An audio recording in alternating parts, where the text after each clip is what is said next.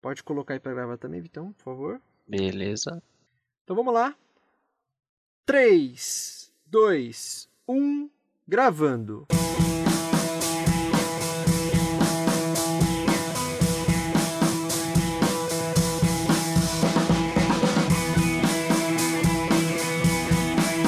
Versão brasileira do Barcast. Senhoras e senhores, meninos e meninas, está começando mais um episódio do Dublacast! O primeiro podcast brasileiro exclusivamente sobre dublagem. Eu sou o Teco Cheganças e tenho ao meu lado Victor Volpe! Salve, salve rapaziadinha da quarentena, mais um episódio aí diretamente do nosso home office. Somos dois jovens atores tentando adentrar no mundo da dublagem, mas antes de tudo somos fãs incontestáveis dessa arte incrível! E este, meus queridos ouvintes, é o Dublacast! Para os fãs de filmes de super-heróis, a frase Tragam mil Thanos é uma das mais icônicas da história. E hoje vamos conversar com o responsável por dar voz a essa fala.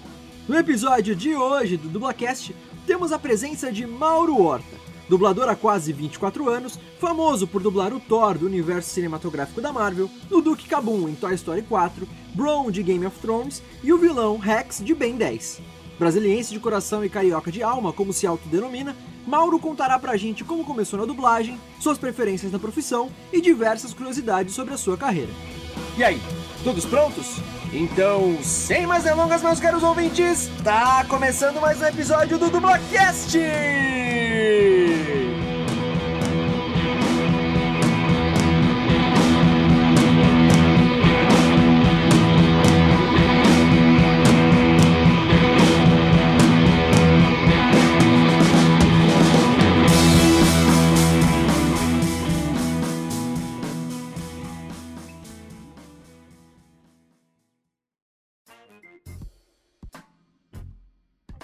Bom dia, boa tarde, boa noite, dependendo da hora que você está escutando esse episódio.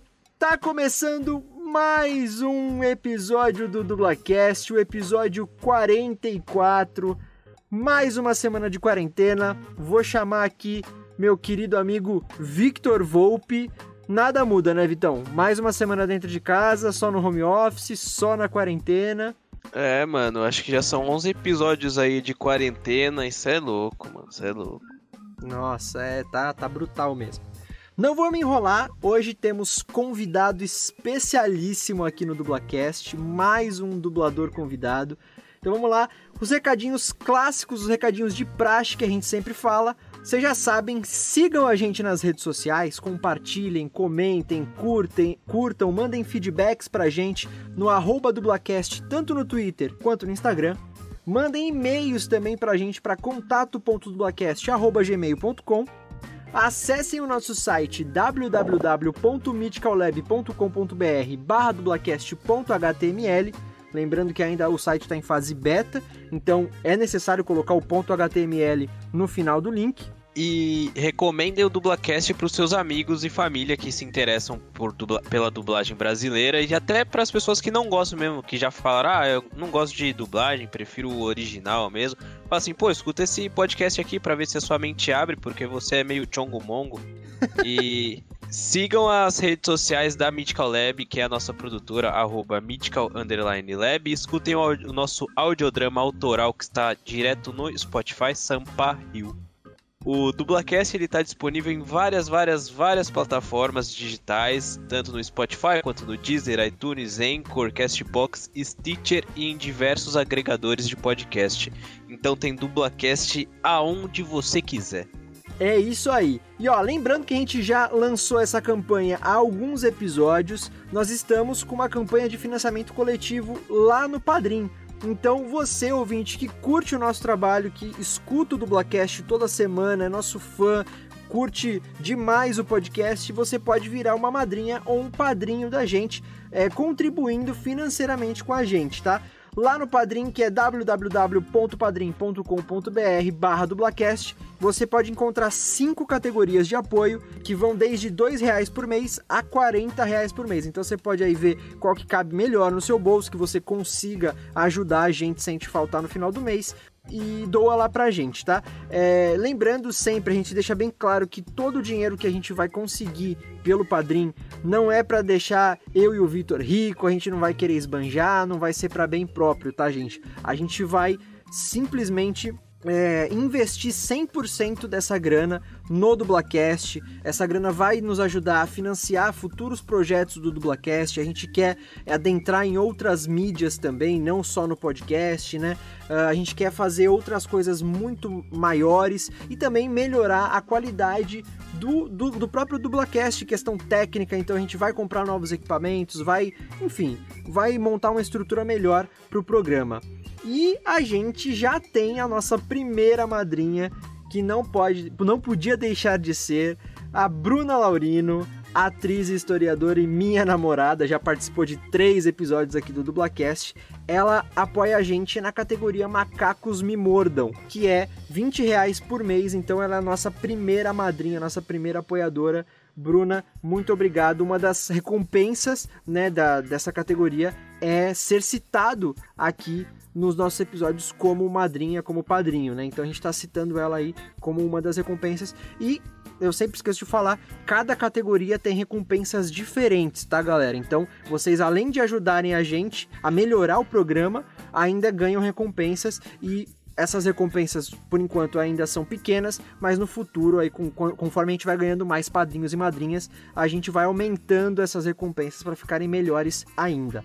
Beleza? Acho que tem mais um recadinho só, né, Vitão? Um recadinho de praxe. É lembrar aquelas, aquela velha questão que a gente já vem falando há bastante episódios, né, gente? Mas que é super necessário, que eu sempre falo que vocês já devem estar cansados de ouvir na internet, na TV, mas é necessário. A gente está vivendo uma pandemia no Brasil e no mundo. O Brasil ainda está no auge dessa pandemia, no auge do coronavírus, todo mundo sabe. Tá morrendo gente, assim, centenas de pessoas por dia né? As UTIs estão com os leitos lotados já.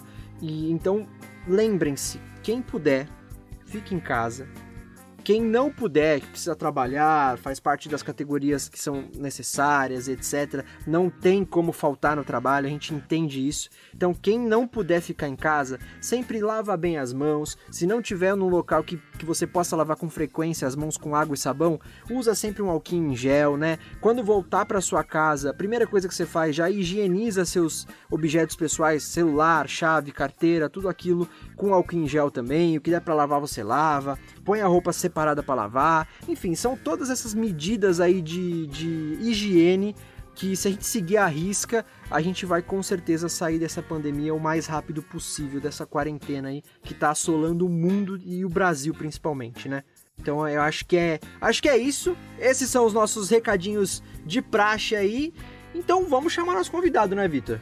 Tá na hora, né? Depois de 47 mil recadinhos. Antes de mais nada, a gente só quer agradecer aqui ao Marcos Medeiros, o nosso parceiraço da página Planeta da Dublagem. Ele já foi convidado nosso aqui do Dublacast e foi ele quem fez essa ponte entre a gente e o nosso convidado de hoje. Convidado esse que nós fizemos há poucos episódios um especial sobre a dublagem do CM, onde falamos um pouquinho sobre ele, né? E hoje a gente tem a honra de tê-lo aqui para conversar com a gente. Então, muito, mas muito, muito obrigado, Mauro Horta, por ter aceitado o nosso convite. Seja muito bem-vindo ao Dublacast. Boa noite, eu sou o Goldan e vou pegar a alma de vocês. Do o melhor dublê de todos os tempos. Ha! He! Hu! Ha! Eu sou Thor, filho de Odin, diretamente de Asgard, pro Dublacast. E aí, rapaziada, boa noite, boa noite, bom dia, boa tarde. Eu sou Mauro Horta, tudo bem com vocês? Sou de Brasília, sou ator, sou dublador, ator há 28 anos, dublador há 23, 24 anos mais ou menos. Tô aqui no Dublacast.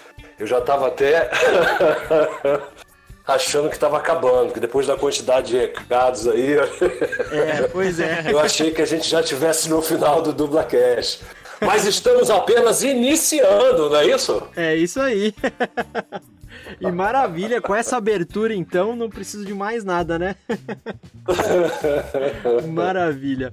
Então vamos lá o que interessa, né? A gente sempre fala aqui, Mauro, quando a gente convida dubladores para serem nossos convidados, que a gente faz algumas perguntinhas que vocês já devem estar tá cansados de escutar em todos os, principalmente quem faz muito evento de cultura pop, né, quem fala muito com os fãs, né, quem dá muita entrevista, já deve estar tá cansado de responder, mas são perguntas necessárias porque o público é rotativo, nem todo mundo conhece todos os dubladores. Então vamos lá. Como, quando e por que você começou na dublagem? Eu comecei na dublagem precisamente em 1997, né? Foi quando eu comecei. Como eu comecei? Comecei através de um curso que foi anunciado eh, pelo jornal O Globo, enfim, na, na época, não sei nem se era o Globo, era um jornal de grande circulação aqui do Rio, e chamando os, os atores interessados em, em, em ingressar no universo da dublagem, enfim, em se tornar atores dubladores, né? E através desse anúncio de jornal, eu fui muito incentivado pelo meu falecido pai, Orlando Bastos, é, que disse, virou isso para mim e falou: "Vai lá, meu filho, pô, é mais uma possibilidade, mais um segmento aí dentro da tua profissão, uma profissão difícil, né? Como qualquer artista brasileiro, seja de qual segmento você for, né? É sempre muito complicada a profissão de artista no Brasil. E eu vi essa possibilidade meio exitoso assim ainda, não será, será que eu vou, não vou, acabei indo graças a Deus e a Ele. E, e por que eu comecei? Ah, aí é isso. Quando 97 como foi dessa maneira? Porque porque eu achei que poderia é, exatamente abrir esse leque de, de, de atuações, né? esse leque de possibilidades dentro da profissão do ator, do artista, né, que, que, lida com a área de, de dramaturgia e tudo mais. E, e, você é lá de Brasília, mas aí você já estava no Rio nessa época. Eu sou de Brasília, sou nascido em Brasília. Costumo dizer que sou brasiliense de coração, carioca de alma e herdei a sabedoria mineira. Assim eu espero, né? Porque eu tenho uma ligação muito forte com essas três cidades, entendeu? E em relação à família e tudo mais, eu tenho uma ligação muito forte. E, e eu sou de Brasília, moro no Rio há mais ou menos 20, acho que uns 26 anos, 20. Cheguei aqui em 1900, morando mesmo, de fato, desde 1995. Morando, né? É, vai fazer, 20, então, mas vinha... fazer 25 anos, né? Isso, então é isso. É, mas vinha para cá, sempre tive uma ligação forte. Meus pais são daqui, meu irmão é daqui, tenho outros parentes que são daqui. Então, Rio de Janeiro para mim sempre foi como uma, uma segunda cidade, digamos assim. Né? Entendi. E aí você já era ator, então, você veio para, você foi pro Rio de Janeiro e aí de lá você encontrou esse, você lembra qual era o estúdio que tava é, fazendo esse curso? Lembro, era o Versão Brasileira VTI Rio. Olha só. que legal, que legal. Que da hora. E aí foi esse, foi nesse estúdio que eu comecei, junto com mais outros colegas que também estão aí até hoje e quer dizer, de tantos que, que, que fizeram esse curso, porque eh, foi um curso assim que teve uma demanda muito grande, né, de atores procurando ingressar na, na, na profissão da dublagem. Mas para vocês terem ideia de, de quão difícil é também ingressar e permanecer, né, estabilizar, se estabilizar. De 300 atores hoje em dia, dos que ficaram, são quatro no mercado que estão comigo até hoje, que fizeram o mesmo curso que eu, que eu Nestor QS de São Paulo, é, Luiz Carlos Percy, daqui do Rio, e Rita Lopes. Ah, e tem mais um também, Paulo Bernardo. Paulo Bernardo também fez o mesmo curso que a gente. Olha. Só cinco. Caraca, é, só cinco. E você falou que você já tá dublando há muito tempo, né? E qual é, quais são os seus personagens favoritos que você já dublou? E se tiver, o que você menos gostou de fazer, assim? Olha, na verdade, os favoritos, assim, eu vou, eu vou elencar os mais recentes, porque tem vários personagens que, que eu não vou nem lembrar o nome. Porque como são 23 anos de, de, de, de dublagem, né, como dublador, eu realmente não tenho uma memória muito boa e eu também não sou um, um cara muito organizado de catalogar, né, os personagens e tal. Pelo contrário, eu esqueço facilmente E a galera que, que, que, gosta de dublagem, que acompanha o trabalho e tudo, é que acaba me, me lembrando de personagens, às vezes até que eu não lembrava. Caramba, pô, obrigado, bicho, tu lembrou desse personagem. Pô, eu gostava muito de fazer, gostei muito de fazer, enfim. Mas eu vou elencar assim, sei lá, vamos, vamos começar aí do Duque Cabum, passando, tem o Thor, tem o Duque Cabum, tem o Pátio Herrera do Narcos, que eu acho um personagem muito legal. Tenho atualmente que vai ser lançado é, dublado, não sei por que só foi dublado agora. É uma pergunta que eu não sei responder para vocês. Eu também estou muito curioso, ainda vou descobrir. Se vocês descobrirem antes, por favor, me avisem.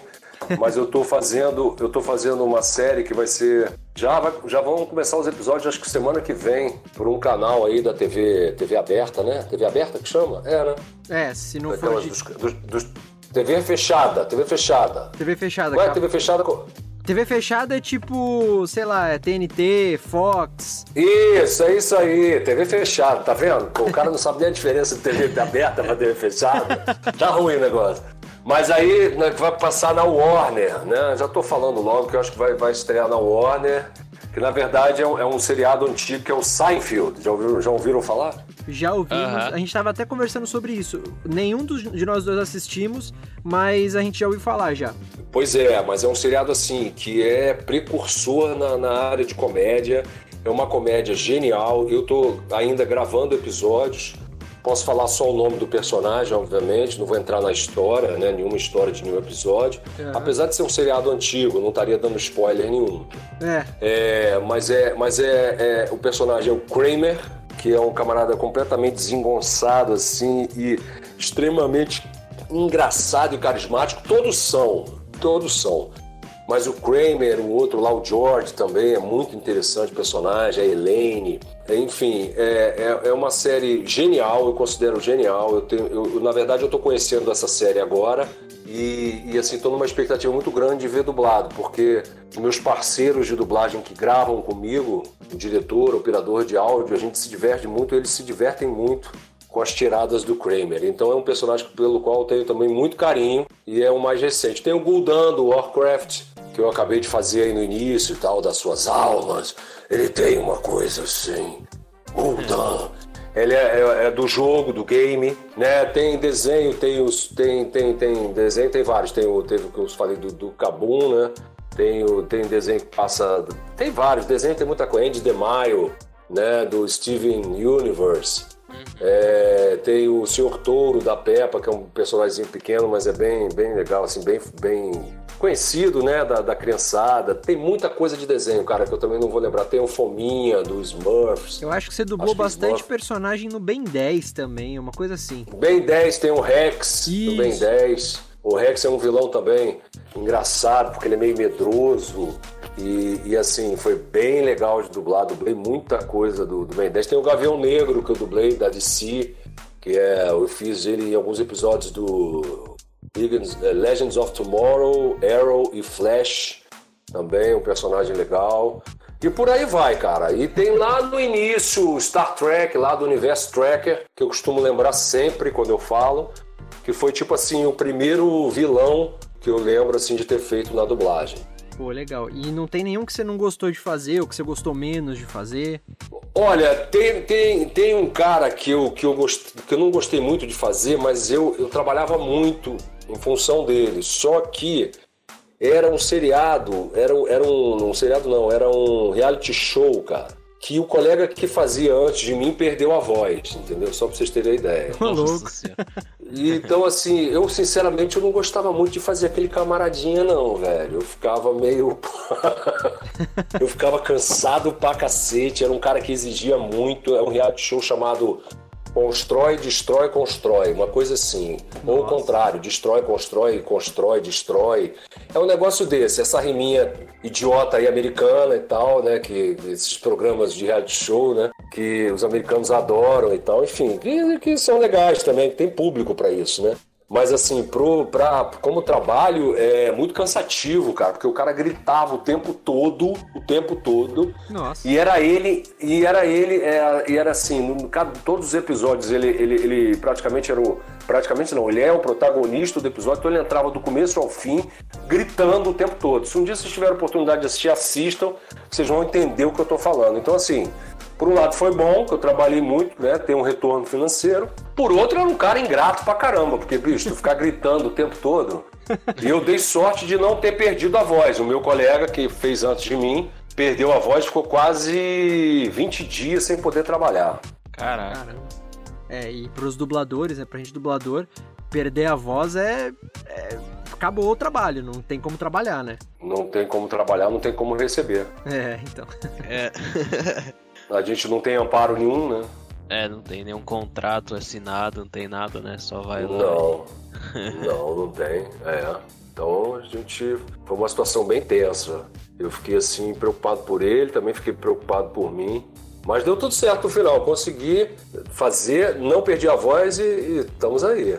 Sim. E você trabalhava a voz antes de entrar pra fazer esse personagem? Fazia. Olha, eu nunca fui muito de, de, de, de- de- Nunca fui muito cuidadoso com a voz, não. Eu bebo gelado. Aliás, gosto de bebida gelada, né? Água pra mim, água para mim tem que ser gelada, enfim, muito gelada, suco muito gelado. Eu- Eu não sou um cara, um exemplo como profissional assim de cuidar da voz, não. Não sou mesmo. E eu acho que é a questão da colocação da voz. Como eu sou um ator de teatro, a minha formação primária foi uma formação do teatro, né, teatral, né? Quer dizer, eu vim do teatro, então assim, eu acho que isso me ajudou muito, porque a gente no teatro, a gente trabalha muito essa, essa questão vocal, corporal. É, no, no teatro eu aprendi a cantar, quer dizer, eu não canto, não sou um cantor, mas já fiz musicais e tudo. Para fazer musical tem que saber pelo menos cantar um pouco, né, digamos assim. E eu ia muito mais também pela coisa da, da, da facilidade, pelo ritmo e tal. Então, assim, eu acho que tudo isso contribuiu para que eu não, não ferrasse a minha voz. Então, eu acho que eu colocava ela numa região onde eu nem rouco ficava.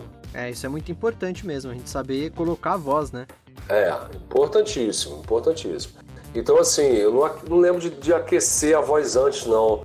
Eventualmente, às vezes eu ia no metrô fazendo um vocalize. Ah, lembro disso, lembro. Teve algumas vezes que eu fazia um vocalizezinho no metrô. As pessoas ficam te olhando e faziam brrr, aqueles negócios de aquecimento vocal, assim, entendeu? E, e pá, pé, pi, pó, pu, né? Aquela coisa da- dos fonemas. E davam, da, entendeu? É, bocejava bastante, que eu acho que também, acho não, ajuda muito na coisa da, de, de dilatar as cordas vocais e massagear as cordas vocais, né?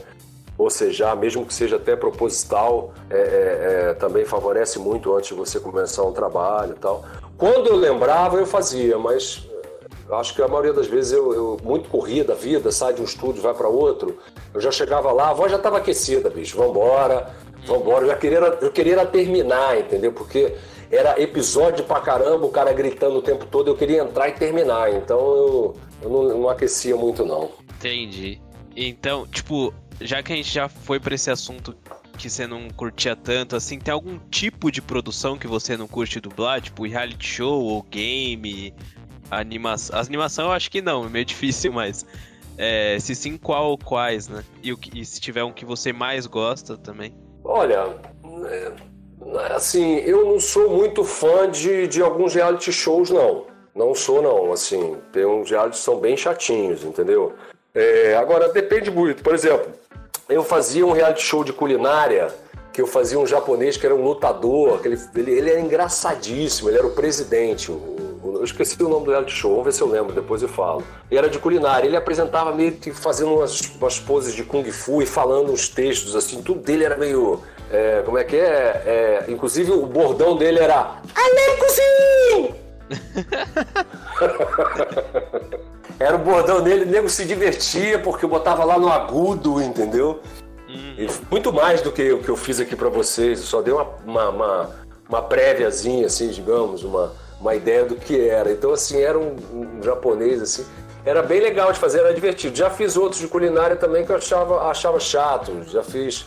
É, enfim, reality shows, tem muitos que são não são muito, não são muito trabalhos muito agradáveis, mas a gente faz porque é um trabalho e como tal a gente tem que estar tá lá, né, como profissional para poder realizar. Agora, você não sai assim, pô, que legal, que trabalho legal. Pô, é difícil, a não ser que você pegue um camarada que tenha uma. uma, uma que, que, tem um, lado de comédia, como eu peguei nesse, nesse caso. Ah, tem um reality show que eu faço, por exemplo, do, do de dois caras que são mecânicos, é, que é o Carfix, lembrei agora. Eu dublo o, o, um dos principais desse reality show, Carfix, que é um, um, um, camarada lá, que eu vou lembrar o nome também para você já já. Enfim, é um dos principais do Carfix. E eu gosto muito de fazer esse cara, porque eu dei um colorido diferente para ele, entendeu? Assim, deu um, é um brilho diferente pro, pro, pro, pro personagem. Pro próprio camarada que faz o reality show, o mecânico no caso. E aí eu brinco muito, entendeu? Eu brinco muito porque a possibilidade de você criar também, aí depende muito de cada um, né? Ou você faz aquela coisa tradicional, né, que está sendo pedida ali, fica uma coisa meio chata, ou você, dentro das possibilidades, você torna aquilo mais agradável de acordo com a tua criatividade. Aí você imprime a tua criatividade no trabalho e a coisa flui melhor. Então, assim, esse também é um reality show que eu gosto de fazer, que eu já fiz, que eu gravo, continuo gravando até hoje, o Carfix. E, mas, em geral, eu não gosto de reality shows. Entendi. Ah, é, falando por experiência própria também, a gente eu e o Teco, a gente teve algumas experiências com reality show, games, assim, e reality show foi o que menos me apeteceu, assim, também. Agora, é, saindo do game, contra, game... saindo um pouquinho do contra, desculpa, Mauro, te cortar, mas é, eu já curti bastante as experiências que eu tive com, com reality. Eu acho que eu me dei um uhum. pouco melhor. Mas você prefere mais que anime, ô Teco? Ah, não, assim, por, gosto pessoal, eu sou mais eu sou mais dos animes, né? Mas acho que eu, eu tive, eu não gosto de falar facilidade, mas que eu me dei um pouco melhor, eu acho que em dublando é, reality mesmo, cara. Tem... É, assim, o que eu posso dizer, só complementando o que você falou, é, não é que eu tenha dificuldade em fazer, não. Sim, não sim, é isso. Com certeza. É não, é, não é nem a parte técnica, não. É, é mesmo é a coisa de. Né, porque eu entendi a pergunta da coisa de gostar do trabalho, né? De realizar sim, o trabalho. Né? Não, mas foi nesse viés mesmo. É. Ah, tá. Porque realmente reality show, mas não é que eu não tenha gostado de todos, é como eu falei. Tem vários que eu já dublei, porque como são muitos, né? Eu já, já dublei alguns que eu me diverti muito e outros realmente não, entendeu? mas, é, mas, pô, sem problema. O game também é uma coisa que eu acho meio monótono de, de, de dublar, assim, game. Porque você, em geral, só tem o áudio, né? Uhum. Então também acho um trabalho monótono, entendeu? É, apesar de ter personagens bem interessantes, como esse do Gul'dan, por exemplo, que eu falei, tem o Stukov também, que eu já dublei em outro game. É, enfim, tem outros aí que eu já fiz também e tal. Personagens interessantes, mas só essa coisa do áudio às vezes fica meio cansativo, cara.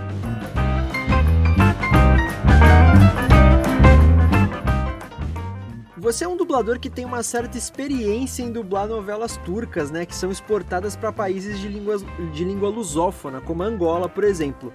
E parece que esse tipo de trabalho ele tem algumas normas, né, algumas peculiaridades que elas devem ser seguidas por conta das diferenças das diferenças do português que é falado aqui no Brasil e o que é falado nos outros países, né? Como é que é? Como é que é isso assim? Como é que são essas normas? Como é que é essa história?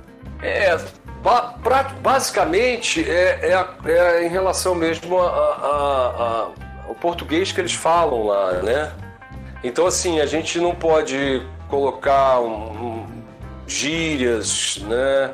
A gente não pode inserir é, até algumas palavras, por exemplo, pra, por exemplo, você não pode usar, você usa para, né? Porque eles não falam assim, eles não usam pra, essa contração, né? essa redução da que a língua portuguesa, às vezes nós aqui falamos assim, né? A gente acaba reduzindo, né? Em vez de falar você é ser, né? É, enfim, tem, tem, tem vários exemplos assim que, que, que eu poderia citar que você tem que é, se, se, adaptar, se adequar à, à, maneira como eles falam.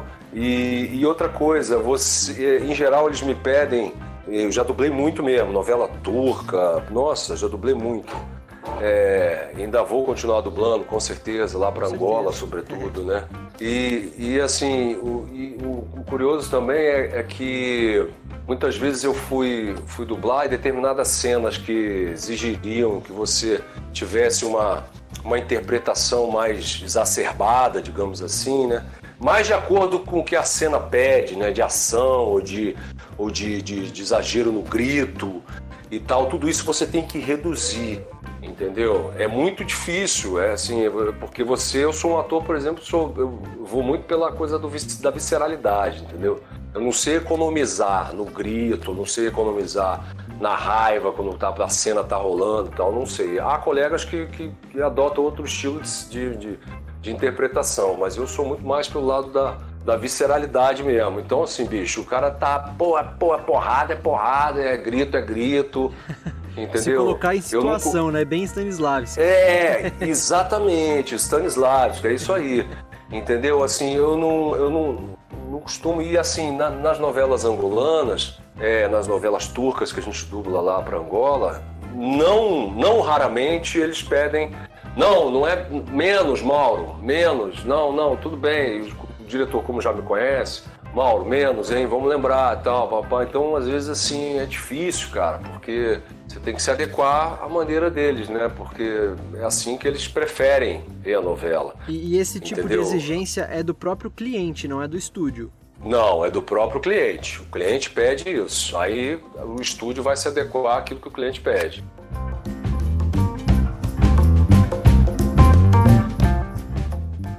Depois do Thor, o Chris Hemsworth se tornou um dos seus bonecos do, no cinema, né? Tipo, você já dublou ele no, no último filme do MIB, né? Homens de Preto Internacional, no filme que saiu agora pra Netflix, O Resgate e, e etc. O Chris é um, é um dos atores que você mais curte dublar? É, sem dúvida alguma. Na verdade, assim, pelos meus cálculos, meu conhecimento também, a não ser que estejam surrupiando aí o. Seu boneco. É, é algum, algum, algum, algum filme que eu não tenha sabido e tal, mas assim, pelos meus cálculos, eu já dublei ele em 98% de tudo que ele já fez, entendeu? Olha só. Então, é, acho que tiveram dois filmes que foram rodar, foram gravados em São Paulo, mas nem eu nem soube que foi gravado e tal, não me consultaram nem nada. Depois até eu tentei, entrei em contato e tal com as pessoas. Aí às vezes é uma questão política, uma questão financeira, não sei como é que foi isso também direito, não me aprofundei. Mas eu já dublei muito o Chris em tudo, né, como quase, como falei com vocês aí. E gosto muito de dublar porque para mim é um ator muito versátil, cara. O cara ele é galanzão e tudo, mas ele faz comédia, ele se aventura, ele se, ele, ele se joga naquilo que pedem, né, para ele fazer. E aí eu gosto disso, que aí entram os desafios, né? Então, o último que foi que eu, que eu gravei, eu gravei até em São Paulo, o último que foi Resgate, né? Eu gravei aí, gravei em São Paulo. Vocês estão em São Paulo, né? Aham. Uhum. Sim, o Vitor é, é. Vitor é São Paulo capital mesmo, eu sou aqui da Baixada Santista, de Santos. Ah, maravilha. Então, e aí eu, eu rodei, rodei, ó. rodei é engraçado. Parecendo até que eu tô fazendo um filme mesmo. Eu gravei em São Paulo O Resgate, que é um, um filme de, de, aventura ali, né? Uma coisa de uma pegada também meio dos anos 80, né? Dos filmes meio retrô, assim, tipo Rambo. Tem umas pegadas aí de John Wick, né? Tem, tem uns, uma pegada assim próxima disso também, né? Filme de muita bala, né? Tem muito tiro, né? Então, assim, o Chris é, sem dúvida alguma, um, um dos atores assim que eu já eu já dublei, um dos que eu mais gosto de fazer e acho que, que combina muito, assim, eu tenho uma facilidade para dublá-lo. Em MIB foi um trabalho bem criterioso, né? foi um trabalho mais, mais, assim difícil, porque eu acho que, que o, a, as falas eram mais, é, era tudo mais rápido, né, digamos assim, as piadas, para não se perder as piadas e tal. É, foi um filme que deu um, deu um trabalhinho a mais, assim, mas em geral, tranquilo, assim, dublo ele com uma certa tranquilidade, porque também tento né, mergulhar naquilo que é pedido, né? Ah, com certeza. Sim. E do. Tipo, do o primeiro e o segundo filme do Thor teve uma diferença absurda pro terceiro, né? Que foi o Thor Ragnarok. Como é que foi fazer essa diferença de atuação? Você sentiu lá na hora, quando você pegou o personagem para fazer? Como é que foi isso? É, o primeiro pro segundo, né? Aquela coisa do primeiro Thor, primeiro filme, né? Pô, eu soube que eu passei no teste aí.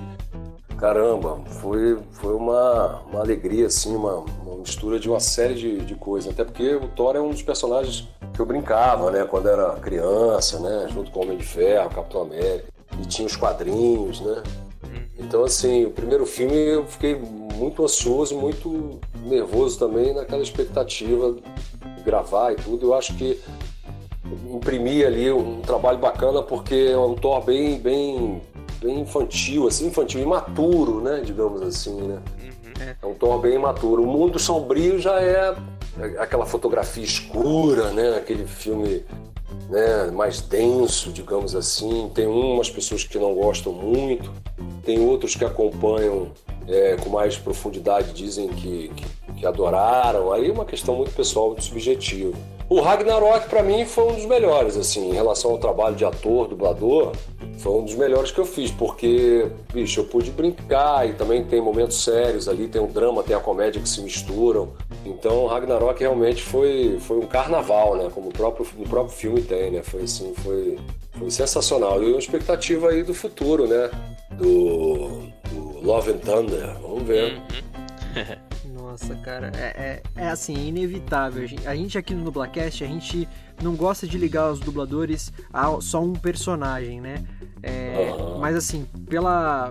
Você já deve ter ouvido isso diversas vezes, mas pela sua seu timbre vocal e por a gente, é, eu e o Victor, sermos muito fãs de heróis também, de filmes de, de herói e tudo mais, é inevitável fechar o olho aqui e ouvir você falando e não lembrar do Thor, cara. É impressionante. e falando no é, Thor. É, é já vinha outra pergunta aqui. É, como é que ele aconteceu na sua vida? Foi teste? Como é que foi? E é verdade que você teve o privilégio, né, que eu nunca tinha ouvido falar, inclusive, de, de ter acontecido isso com outro dublador. Você assistiu o primeiro filme antes de dublar ele? Como é que foi isso? É, eu, eu tive esse privilégio porque o diretor foi muito generoso comigo e, e eu consegui assistir ao filme antes com, com ele, com mais um, um, camarada da, da equipe na época e tal, um responsável pelo filme e tudo, né? Pra, pra evitar qualquer coisa de, de pirataria, essas coisas, né? Uhum. Então, assim, é, a gente, eu tive esse privilégio de assistir porque eu acho que ele foi generoso assim demais, porque primeiro filme, né, cara, eu fui escolhido por um personagem importante, a gente não tinha nem a dimensão do que, que ia se tornar. Mas de qualquer forma era um, era um grande herói, né? Então eu acho que ele teve esse cuidado e a gente, eu tive esse privilégio aí, pô, sou muito grato a ele até hoje, Marcelo Coutinho, né, que é, eu, digamos assim, o padrinho do Thor, né, foi aí que eu, que eu comecei. E eu, eu disputei, sim, tive teste com outros colegas, eu só não saberia dizer quantos foram e quais foram. Não, sem problema. Ah, não, é, só sei de um que uma vez comentou comigo, que virou-se para mim e falou assim: bicho, ainda bem que você foi escolhido. Achei, pô, tinha que ser você, papapá.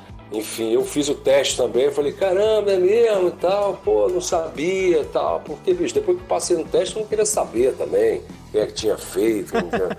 não, não tava mais interessado nisso. Aí o Hércules Franco, que me revelou, também é um ator das antigas, né? Uhum. Obviamente vocês devem conhecer ele. Sim, sim. Ele me revelou que fez o teste também pro Thor, mas eu é que peguei o personagem. Olha Caraca, que privilégio. E o Bron do Game of Thrones, como é que aconteceu também? Ó, oh, pô, tá aí, tá vendo? Eu tinha esquecido do Bron, pô. Abandonei o Bron, sacanagem com ele. o Bron também, personagem esse já não, não foi por teste, não camarada dirigia aqui, no, na, acho que ele dirigiu até a quinta temporada no foi, Rio. Foi, no Rio foi. Aí eu acho que depois foi para São Paulo, não foi isso? Isso, isso. É, quer dizer, eu não sei foi se foi no Brasil, não foi?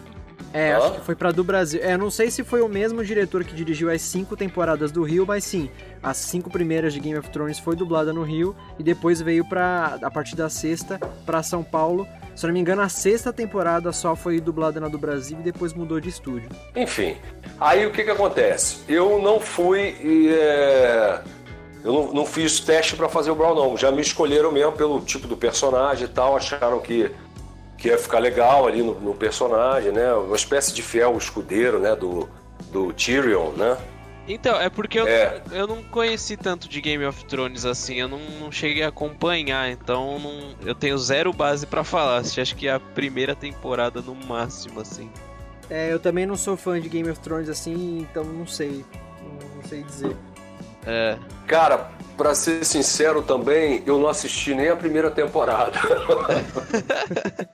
eu não consegui ver até hoje, cara, porque eu tenho uma dificuldade assim de poder assistir os trabalhos que eu faço, ainda mais é, em relação a séries, seriados e tal. Eu vou muito assistir o que eu tô fazendo agora, o Seinfeld, que esse realmente é um dos trabalhos que eu, que, assim, posso afirmar com vocês que eu mais gostei de fazer até então, até hoje. Pô, que Eu legal. acho, eu, a- e- eu acho o trabalho dos caras sensacional, entendeu? Então, assim, esse eu vou me esmerar para poder assistir é, é, todos os episódios. Agora, os outros seriados, outras séries que eu já fiz, eu acabo às vezes não assistindo, não é porque eu não quero assistir, não, é porque é, é o dia a dia e tal, pá, família tal, e, e, entendeu? Aqui em casa tem, tenho três filhos, então por aí você já vê que a televisão, as tele- televisão fica monopolizando, eles monopolizam tudo, quer jogar o o Fortnite. E quando eu vejo já são já é meia-noite, entendeu, cara? Então não dá pra assistir nada. Coitado. Eu vou, eu vou. Eu, pois é, é difícil. Eu vou quando eu vou assim, vou no cinema, ver assim os filmes que eu faço, às vezes que eu dublo e tal. Né, né, não só Thor e tal, do Kabum, outros assim que personagens pequenos, né, o Destruidor do Tartaruga Ninja. Esse eu assisti no cinema, assim, já tive oportunidade de ver, mas realmente séries eu tenho certa dificuldade por causa do dia a dia mesmo.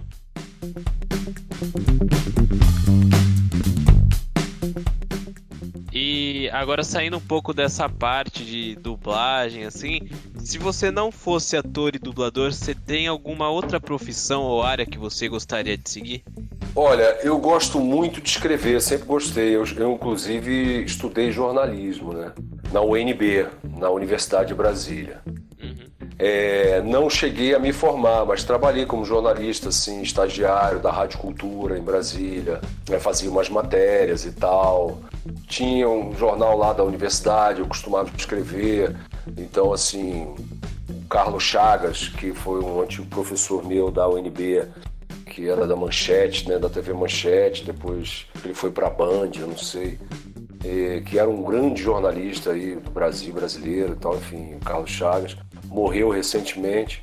Ele foi um dos meus professores, sempre falava, pô, cara, continua escrevendo, você tem possibilidades grandes aí de, de ingressar no jornalismo com uma, uma boa, enfim, chegar bem né, né, na imprensa escrita e tal. Então, assim, sempre gostei de escrever, talvez jornalista, talvez, deixa eu ver, músico, também sempre gostei de música. Eu tive banda e eu fazia as letras, cantava, meio enganava ali aquela coisa que eu falei que eu nunca fui cantor, mas eu gostava de cantar, tinha uma coisa da, da atitude, né? Então, assim, cheguei a tocar no Morro da Urca aqui, onde era o antigo Noites Cariocas no Rio, com uma música minha, né? Sobre Copacabana, né? E, enfim, a gente não foi até pra final, mas não ganhamos, mas tá tudo certo, só de ter participado desse festival. A, a sua banda era o que? Era É. rock? O que que era? Era um pop rock, era um, era um pop rock. Legal. Era uma banda, era uma, uma banda que tocava um pop rock e tal. E aí a gente tinha uma letra minha de Copacabana que era mais ou menos assim, ó, quer ver? Deixa eu ver se eu lembro. Os helicópteros sobrevoam o bairro de Babel, aonde tudo acontece. Copacabana, princesinha do mar, de pernas abertas, sempre a esperar. Copacabana, Copacabana. Era uma letra assim meio subvertendo, né? Olha só. Aí, é, era bacana. Quem é o Haiti também Havana, que mostra a cara esconde a bagana, que um dia foi hollywoodiana, virou piada em boca americana. Tem um pavão, tem o pavãozinho, chapéu mangueira com vista azul. Recebe o mundo como seus filhinhos. Quem é a Lapa da Zona Sul? E aí por aí vai, entendeu? Pô, que maneiro, cara, que legal. Mas é engraçado que todas as profissões que vêm na tua cabeça, então, seriam envolvendo arte e comunicação, né? Sempre, curioso. É. Sempre. É, nunca tinha atinado pra isso, não. Você me chamou a atenção aí pra uma coisa que eu nunca tinha percebido, por incrível que pareça. Eu, eu nunca, nunca me liguei assim. Quer dizer, me ligava que eu era ligado em arte por causa da música e tal, mas o jornalismo também, não deixa de ser É. um trabalho, até porque eu poderia optar, né, né por, por, por, sei lá, escrever num segundo caderno, né, falar de cultura. É, É. é. Que eu acho que seria minha, o meu, meu viés mesmo, seria a cultura, bicho. Eu ia partir pra isso aí, porque política é um negócio que nunca me agradou muito, entendeu? Apesar de saber que a gente precisa da política. Sim, sim. E, sei lá, economia, pô, Bi, muito menos, assim. Eu sou um cara que tenho. Eu tenho dificuldade de fazer conta, não que economia seja exatamente só conta, obviamente que não. Mas eu tenho dificuldade de, de, de entender problema assim. Fulano tinha quatro laranjas. Lembra desses probleminha? Sim. Se o fulano tem seis laranjas, com quantas laranjas o fulano ficou, bicho? Eu ficava quebrando a cabeça pra entender essa porra. Ou então aquela do Então, trem, eu sei- né? Um trem Qual sai... que é do trem? Um trem sai do ponto A às 17h55 e o outro... Isso, isso aí! Nossa, isso aí é sacanagem. Cara, eu sempre tive dificuldade de entender essa lógica. Aí eu tinha uns amigos assim, porra, mas você não entende que tu é burro, cara. Não, cara, porque, porra, essa lógica matemática nunca pra mim foi muito lógica, entendeu? Então era isso. que mais? Deixa eu ver, deixa eu ver se tem uma outra profissão. Jogador de futebol não dá, porque eu jogo mal pra cacete. Bom, na área do esporte, sempre gostei de esporte, mas eu acho que como atleta assim não vingaria, não. Não, não, não teria também vocação para isso, né? Eu acho que eu ficaria com essas duas aí, jornalista, músico. É, outro dia eu pensei em outra aí, mas agora eu não, não, não, não sei se. Não, acho que não. Acho que eu ficaria com essas duas. Pô, legal, bacana. É, porque a gente sempre gosta de perguntar, porque assim, tem muitos dubladores, por exemplo, Mariângela Cantu, Sérgio Stern, Hum. o próprio Guilherme Marques, eles têm outras profissões além de, da, da, da área da arte, né? De, de ator, atriz, dublador.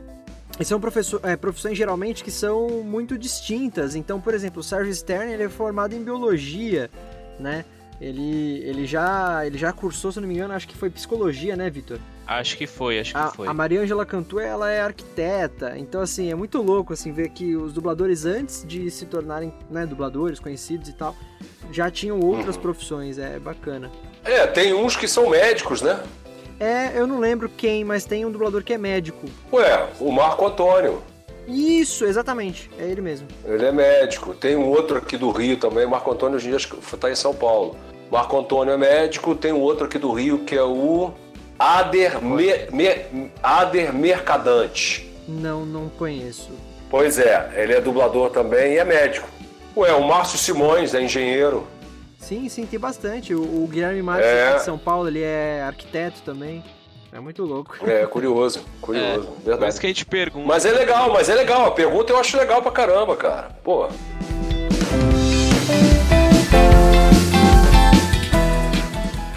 Você falou que você tem uma forte. Você veio do teatro, né? Acredito que, como Sim. 80%, 90% dos atores aqui no Brasil vêm do teatro. O que, que Uhum. você fez, assim, de, de trabalho no teatro que você pode citar, assim, que foi bacana, que te marcou? Olha, o que me marcou muito no teatro foi eu fiz Saltimbancos, que foi um musical do Chico Buarque, que eu fazia o, daqueles personagens que eu falei com vocês que eu cantava e tal. Aham. Fiz aqui no Rio. Eu fiz em Brasília é, Nelson Rodrigues vestido de noiva, que inclusive adoro ganhou prêmio em, Portu... em- ganhou prêmio em Portugal. Os irmãos Guimarães, eu trabalhei, trabalhei com esses caras em Brasília, Adriano e Fernando Guimarães. Se vocês puxarem depois de consultarem e tal, vocês vão ver a, a- carreira desses caras aí que são sensacionais no teatro. E eles acho que estão em Brasília até hoje. Quer dizer, eles são de lá, né? Acabaram ficando por lá. Não sei nem se eles são brasilienses, acho que eles são mineiros, sei lá. Mas se radicaram em Brasília. é, eu trabalhei com o Gabriel Vilela, que também é um camarada sensacional. Cara, é o assim, meu- falei, cara, É o meu diretor, meu encenador brasileiro preferido, cara, Gabriel Vilela. Pois é, pois é. Eu vi espetáculos dele como Romeu e Julieta. Nossa. com, com aquele grupo mineiro lá, o. Maria é que é Cutia? famoso? Não, o grupo mineiro, aquele outro, pô, famoso. Um grupo Olha, mineiro muito famoso, é, eu- mas eu não é o Maria Cutia, eu, não. Eu não vou lembrar agora, mas eu sei que eu vi muito. A gente não vai lembrar. É, Gabriel eu já vi Ventania com ele também. E aí eu tive a oportunidade de trabalhar com ele aqui no Rio, no Teatro Glória. A Vida é Sonho, do Pedro Calderon de la Barca. É, mas eu não finalizei, eu não acabei não, não, não, não, não participando do espetáculo por motivos particulares mesmo, assim. Porque eu tive problema na época e tal, tive que me retirar. Eu não estava conseguindo conciliar os ensaios, eu tinha que trabalhar, tinha que ganhar dinheiro, isso não condizia muito com, com o, o que ele tinha preparado, entendeu? De você ter que ter a tarde livre para ensaiar e eu não pude continuar. Mas assim, o tempo que eu convivi com ele foi um aprendizado inesquecível. É, eu convivi com o Sérgio Brito, vocês devem ter ouvido falar, né? Sérgio Brito, que trabalhou com a Fernanda Montenegro, já faleceu, faleceu há alguns anos.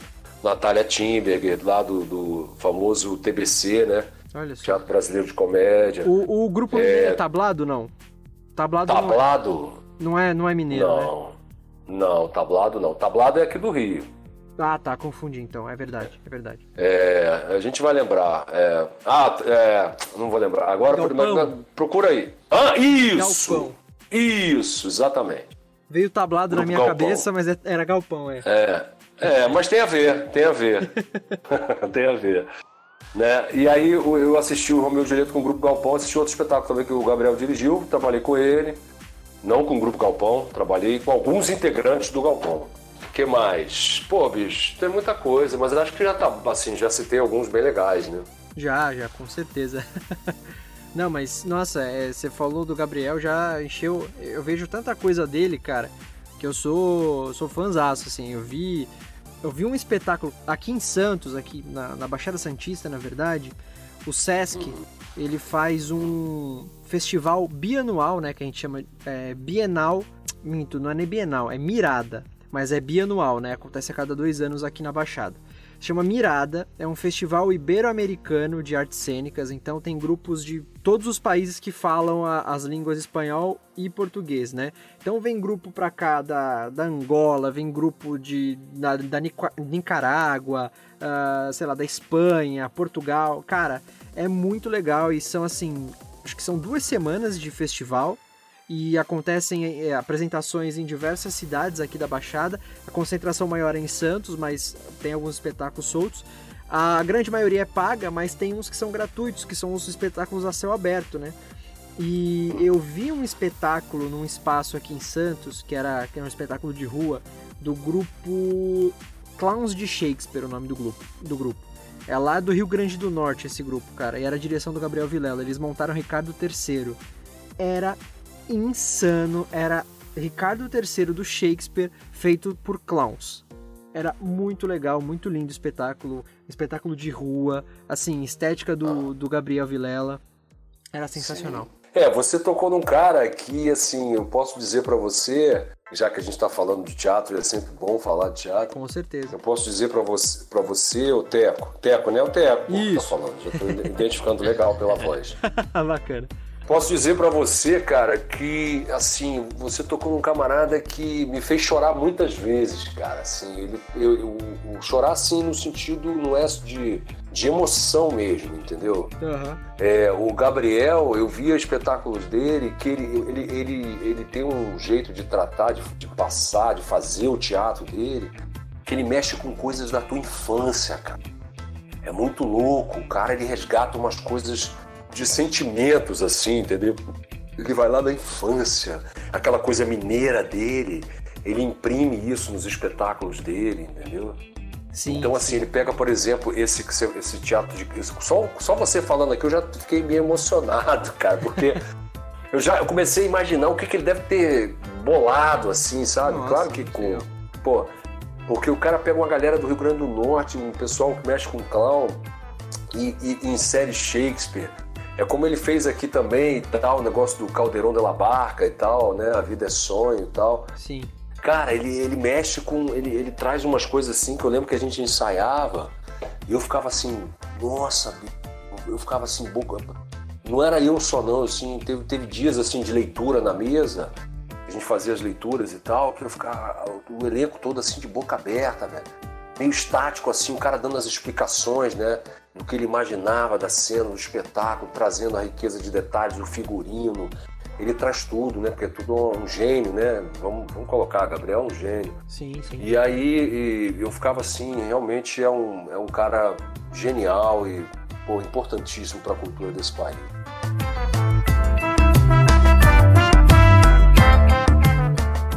Ô Mauro, você é um dublador bem receptivo, gosta de trocar ideia com os fãs, conversar, topou super gravar aqui com a gente hoje, foi mó da hora.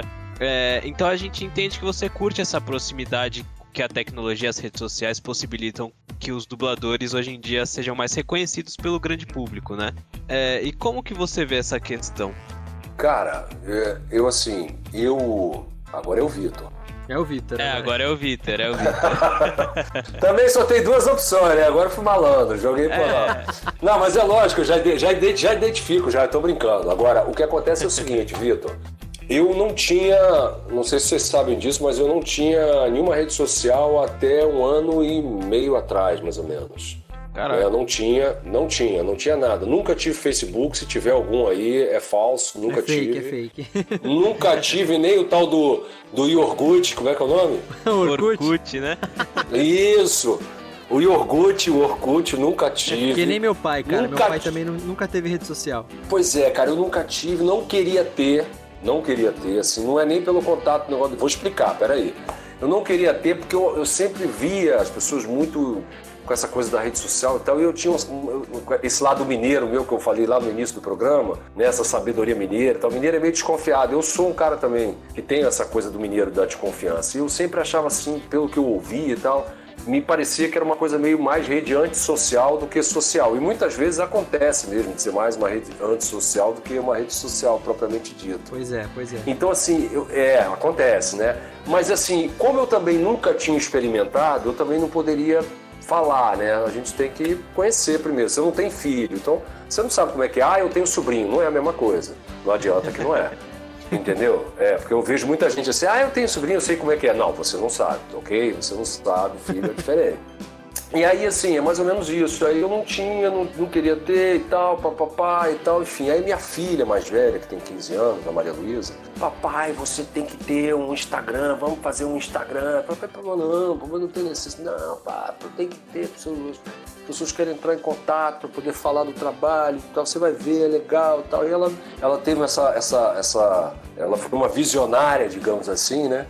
E eu, eu, eu aderi, cara. Eu falei, beleza, então faz aí. Foi bem assim mesmo. Eu falei, beleza, faz aí. Aí fiz, aí confesso que assim, no início eu fiquei completamente meio perdido, não sabia mexer, como, né?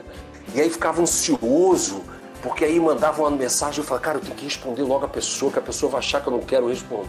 Eu ficava muito, sabe aquela coisa? Eu ficava muito preocupado com isso, e aquilo começou a me, me tomar uma energia e me sugar uma parada que eu fiquei, não, calma aí, eu tenho que administrar isso melhor, que isso não vai ser legal. E tem as contas para pagar, tem que trabalhar, tem que cuidar de filho, tem que correr para estúdio, tem que não sei o que, ainda tem que cuidar de rede social. Eu não me vi ainda meio adaptado a esse, um coroa, pô. Eu não me vi adaptado a esse- essa situação, até que eu fui indo com calma, eu tive momentos difíceis assim de entendimento. E aí eu construí isso. Quando eu construí isso, eu passei a ter o retorno dos fãs mais diretamente, voltando à tua pergunta agora. E cara, foi uma das melhores coisas assim que eu, que eu fiz, assim. Eu, não, não- eu, eu já tô querendo me aventurar no Twitter. Porque eu gosto de escrever. Aí meu filho falou, então você tem que fazer um Twitter. Ah, Aí a o gente Antônio, usa bastante Antônio- o é, Twitter, hein, cara. Pois é, pois é. Como eu gosto de escrever, o Antônio falou, papai, faz o Twitter. Ah, O Antônio agora é outro filho me influenciando, tá entendendo? Vocês, Cada você, um- tem, você tem três filhos, né? Você falou. Qual a idade deles? Três filhos, é. Do, 15, um tem 11, vai fazer 12 e o Bento tem 7. Ah, entendi. É, são novos, são bem novinhos, É, então. 15, 11 e, e 7. É, te ajudam nessa questão, né? Sim, sim, sobretudo os mais velhos, né? Os, os mais, os dois mais velhos, digamos assim, como se eles fossem muito velhos. Mas o, o Antônio, pô, conhece tudo também de negócio. Ele tem Twitter e tal, ele tem Instagram. Mas ele pouco, pouco usa assim, o Instagram. Mas o Twitter acho que ele fuça mais, entendeu? O Maria Luísa tem o Instagram, mas não tem Facebook. Nenhum dos dois tem Facebook também, ela só tem o Instagram. Mas também usa pouco tal. Eu, aí eu passei a ser assim, um cara que usa pra caramba. Posto tal. Mas eu confesso a vocês o seguinte: as minhas postagens são muito, muito triviais. Eu não sei fazer o que essa galera faz. Pô, cada um faz uma postagem mais legal que a outra, e bota não sei o que, filtro. Não, as minhas, se vocês observarem aí, são postagens triviais. Eu escrevo, aí boto lá alguma coisa, ou então alguém me manda alguma coisa, eu coloco. Mas eu hoje em dia acho que transito bem. E essa proximidade com os fãs foi o que mais legal me trouxe da rede social. Por quê? Porque a grande maioria dos fãs que me procuram então, é sempre muito, de uma maneira muito carinhosa, eles gostam do meu trabalho mesmo, e eu vi que os caras gostam muito da dublagem, bicho. Eu não tinha essa noção antes. Eu não tinha como ter contato com eles. Então, assim, eu não tinha essa noção. Então, assim, eles gostam muito, sabem muito. E eles gostam muito mais, às vezes, de acompanhar o nosso trabalho de dublagem e tal, do que acompanhar um ator de televisão. Uma, sabe, essa coisa assim, da, da, se, for, se for colocado em relação à, coisa mais da fama e tal.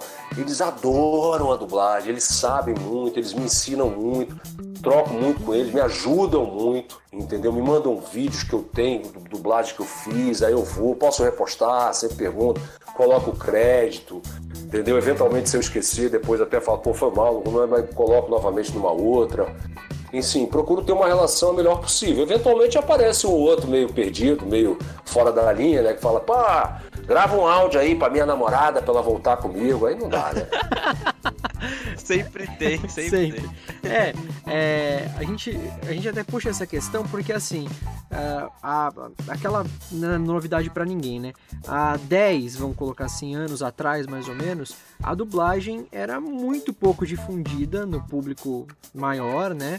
E hoje em dia é uma das principais pautas, principalmente em, quando a gente fala de cultura pop, de cinema, né, de, de internet. Cada, cada dia um dublador novo entra para as redes sociais, como foi teu caso, né? Tem dubladores que são muito famosos agora no YouTube, né, como youtubers. Então, assim, hoje a, a dublagem ainda falta muito para ter o reconhecimento devido, né? De fato, da dublagem mesmo, né? Mas, há, sei lá, 10 anos atrás, vamos colocar assim, ainda não era conhecida, né? Pipocava geralmente em matéria de televisão, de jornalismo, tá? Conheço os dubladores de não sei o quê. Então, assim, é, há 10 anos atrás é, não era muito difundida. E hoje em dia tem esses casos que você citou, né, de fã que perde um pouco, sai um pouco do, do limite, né? Mas acredito que seja uma questão, principalmente para você, que é um cara super aberto, super gente boa, é, goste dessa proximidade, como você falou, né? Gosto muito. Vou aos eventos, falo com todo mundo que tiver que falar, atendo a todo mundo, porque gosto e vejo o carinho que os caras têm com a minha profissão. Então, e um carinho comigo, e um carinho comigo. Então, nada mais justo do que retribuir e do que tratar como deve ser com, com educação, com, com carinho também. Me emociono às vezes com o carinho que os caras têm e tal, entendeu? Já me emocionei várias vezes. Espero continuar me emocionando. Eu sou um cara muito emocionado, entendeu? Mas é sério, assim, eu, eu, eu, me emociono mesmo. Eu acho muito legal esse retorno. Fico muito feliz, cara, de coração mesmo. E adoro essa, ter essa proximidade, né? Sobretudo nos eventos também, negócio que eu passei a fazer, que eu não fazia. Também era um lugar que eu não sabia onde é que eu estava entrando. Eu demorei um tempo para poder aceitar o primeiro evento, até que eu aceitei e tal, e eu tenho feito pontualmente, já fiz alguns aí, acho que já fiz uns cinco ou seis. Pô, acho que legal. tem uns dois anos que eu comecei a fazer, deve ter feito isso. Pô, legal, legal, cara. É, não, é. A gente aqui, quem é nosso ouvinte, né, assíduo, sabe que eu e o Vitor somos, antes de tudo, antes de sermos dubladores iniciantes, né, antes de sermos é, podcasters, nós somos fãs de dublagem, né? Então, por exemplo, eu já citei vários exemplos aí, mas falar com você, falar com outros dubladores que fizeram parte da nossa infância, da nossa vida, é incrível, cara. É uma oportunidade sensacional, assim.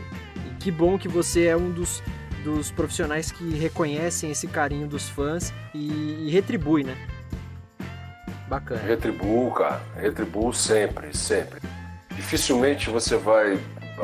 Dificilmente eu deixo de responder alguma A não ser. Às vezes até passa, mas, pô, negócio que eu não respondi e tal, mas acabo voltando e respondo um direct, um pedido, a não ser como, como eu falei com vocês, né? Quando uma pessoa sai meio fora da curva, assim, né? Aquelas, aqueles pedidos meio estapafúrdios e tal, aí realmente não. É complicado. Né? é, mas mesmo assim eu falo, olha, aí eu falo mesmo, eu, eu vou pela sinceridade, sem, sem obviamente é, nenhum tipo de, de, de grosseria nem nada, eu falo, olha, infelizmente isso aí eu não vou poder fazer e tal, entendeu? Porque não é, não é, não, é, não vou achar legal tal, espero que você me entenda. É sempre com educação.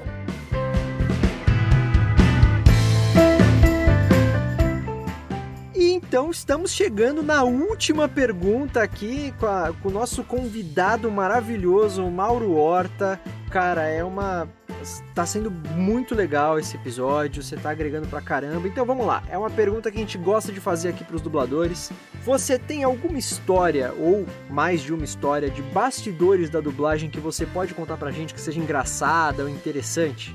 Cara, eu me divirto muito com. Já me diverti muito em vários, em vários episódios assim, durante o processo de trabalho. É, uma que seja muito engraçada, na hora às vezes é muito engraçada, mas vai ser engraçada para mim. Se eu contar aqui, pode não ter graça nenhuma. Eu vou pagar aquele mico federal. mas vamos lá. Mas.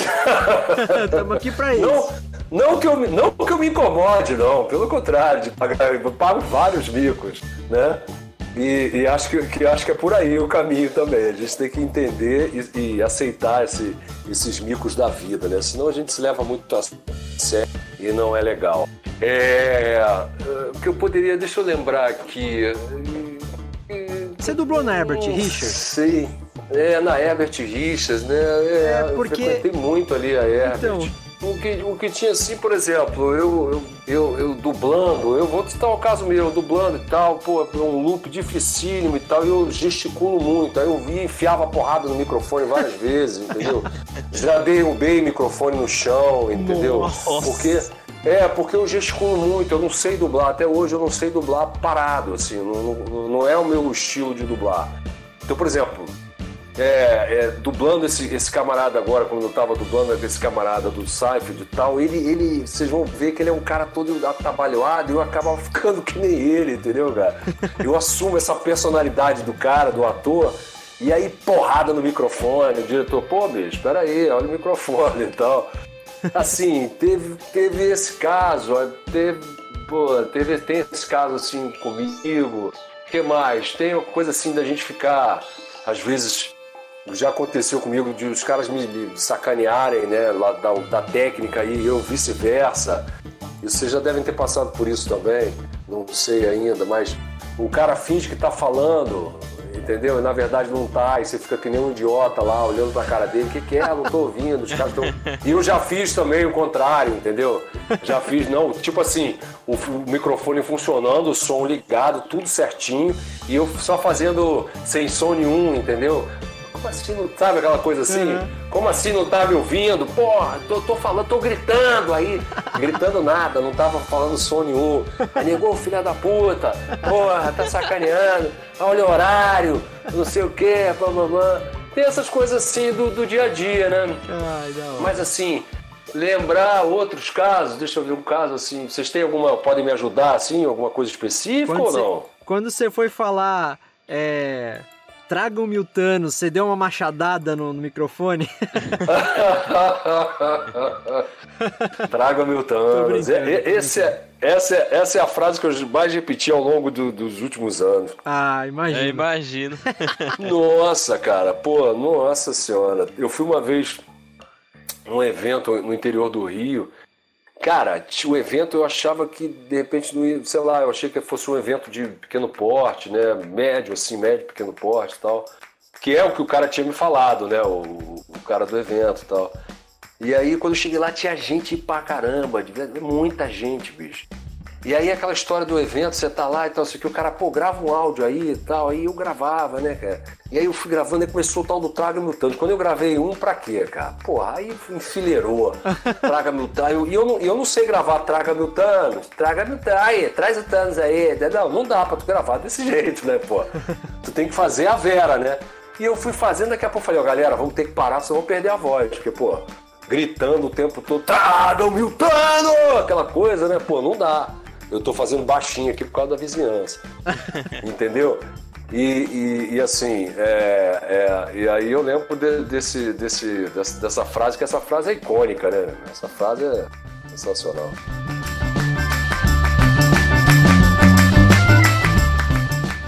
Então agora é aquela hora que a gente chega ao final de mais um episódio do Dublacast, o episódio 44, com esse convidado, cara, vou te falar que eu me senti como se eu estivesse do teu lado aí, a gente trocando um papo aqui num, num, num barzinho, sei lá, no sofá da, da minha casa. Pô, foi sensacional esse papo, de verdade. Muito obrigado mais uma vez, muito mesmo, por ter aceitado o nosso convite, por ter se disponibilizado de gravar com a gente. Foi sensacional, sério mesmo. É, espero que você tenha gostado do nosso papo também.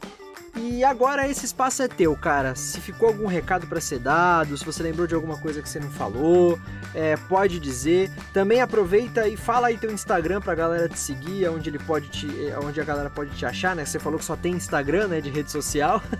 e a gente sempre pede para nossos, pros nossos convidados que são dubladores encerrar dizendo o que que, que, que eles acham da dublagem brasileira hoje em dia. Então, o que, que você acha da dublagem brasileira? Olha, Vou começar primeiro falando do meu Instagram. Vamos lá. Que eu sou agora instagrânico, entendeu? Então eu tenho que falar do. Cara, quem quiser me seguir, eu só tenho uma rede social por enquanto, que é o Instagram Mauro Horta Oficial, né?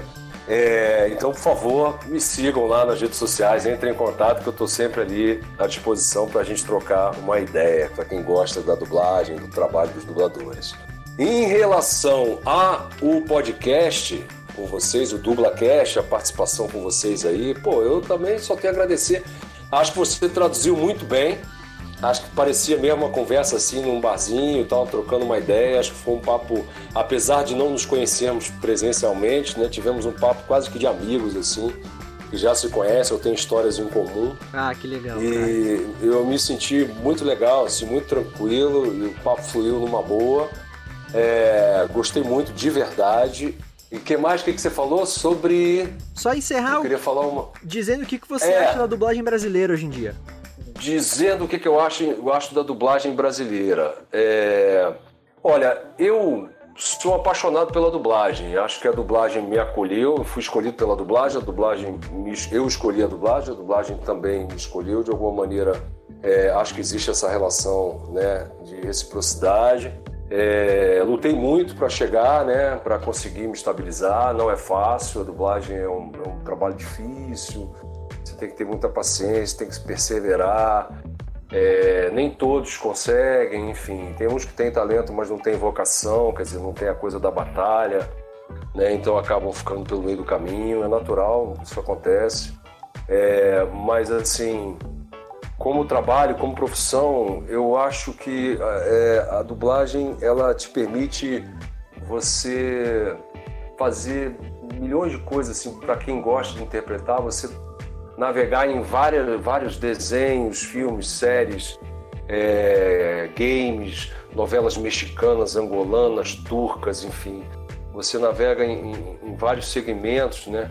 E você pode brincar nesses segmentos todos, entre aspas, né, que é sempre um trabalho muito sério, mas de você, né, da, da trabalho da interpretação, então a dublagem te permite isso. Né? Talvez seja o único na profissão assim que tem essa, essa rapidez de você transitar de uma coisa para outra num mesmo dia, às vezes. Então, assim, é, agradeço muito a dublagem, agradeço muito a, a, por estar na dublagem, por, por ter essa profissão, por sobreviver dessa profissão e viver dessa profissão, né, que é uma profissão que eu costumo dizer que é árdua, mas é, vale muito a pena. E dizer que dublagem é poesia. Ah, aí sim.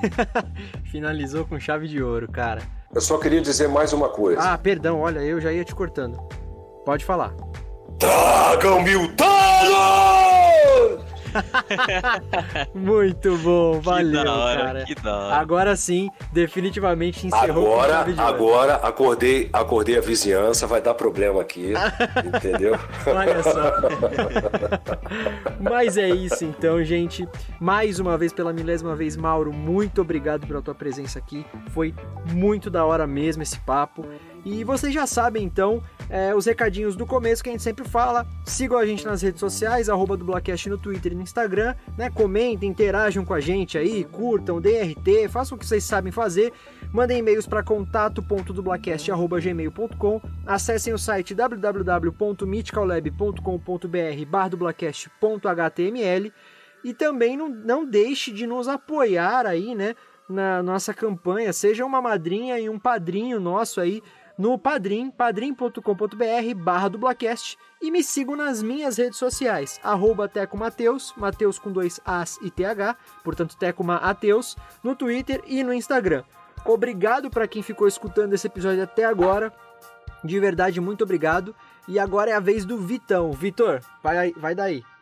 Bora. É, queria agradecer ao Mauro por essa aula que ele deu pra gente. É muito bom gostar, é muito bom conversar com o pessoal mais experiente que a gente, né? Muito mais que eu e o Teco, muito, muito, muito, mais. muito, muito, muito. Ele começou a dublar, eu tava nascendo, pô. É, Ixi, eu nem tinha nascido, mano. Não tá entendendo, tá para. E é o que eu sempre falo, é, eu sempre aprendo muito com os dubladores que estão aqui, porque tanto eu quanto o Teco a gente é dublador em aprendizado ainda, então é sempre muito bom ter essa experiência, ter essa troca de experiência. Então, muito obrigado, Mauro, por ter essa participação aqui muito legal nesse episódio. Valeu, É, Vitão. E, bom, e me sigam aí nas redes sociais, arroba Victor Volpe no Instagram. É, lembrando, pessoal, que o Dublacast está disponível em várias e várias e várias plataformas digitais, então você pode escutar a gente no Spotify, no Deezer, iTunes, Anchor, Castbox, Stitcher, em diversos agregadores de podcast, então a gente tá aí no mundão. E sigam a Mythical Lab, arroba Mythical Underline Lab. E é isso, mano. Até um próximo episódio aí, rapaziadinha. E aproveitem também e, e nos divulguem, né, pras pessoas aí, quem curte e quem não curte dublagem também. Então é isso, gente. Até o próximo domingo com mais um episódio do Dublacast. Valeu!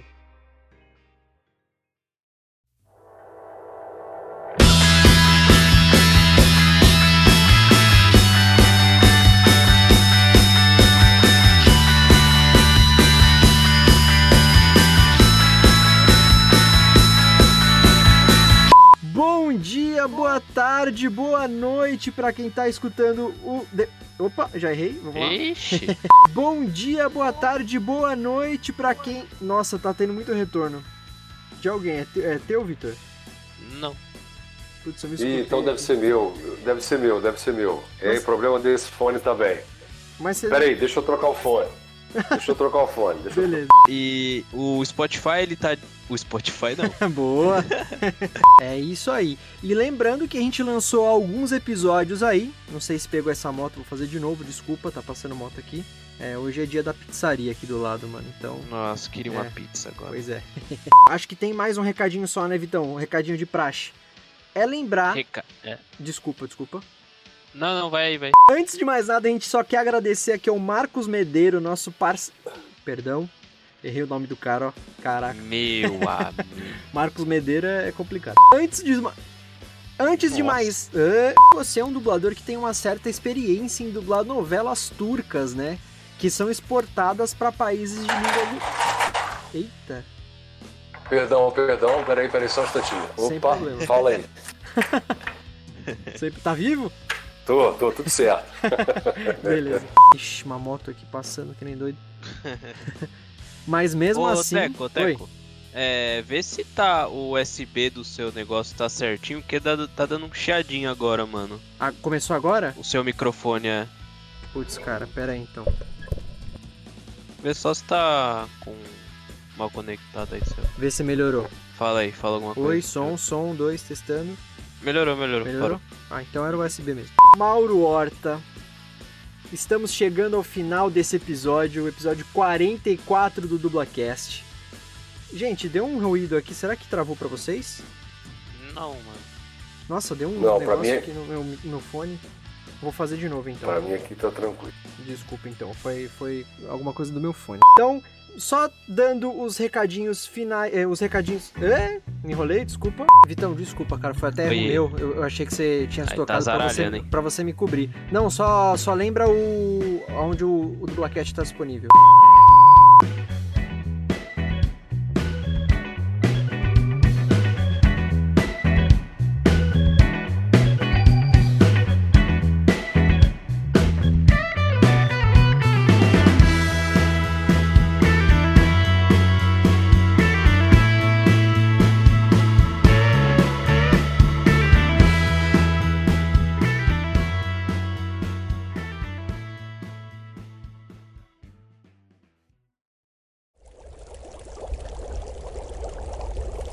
uma produção musical. Né?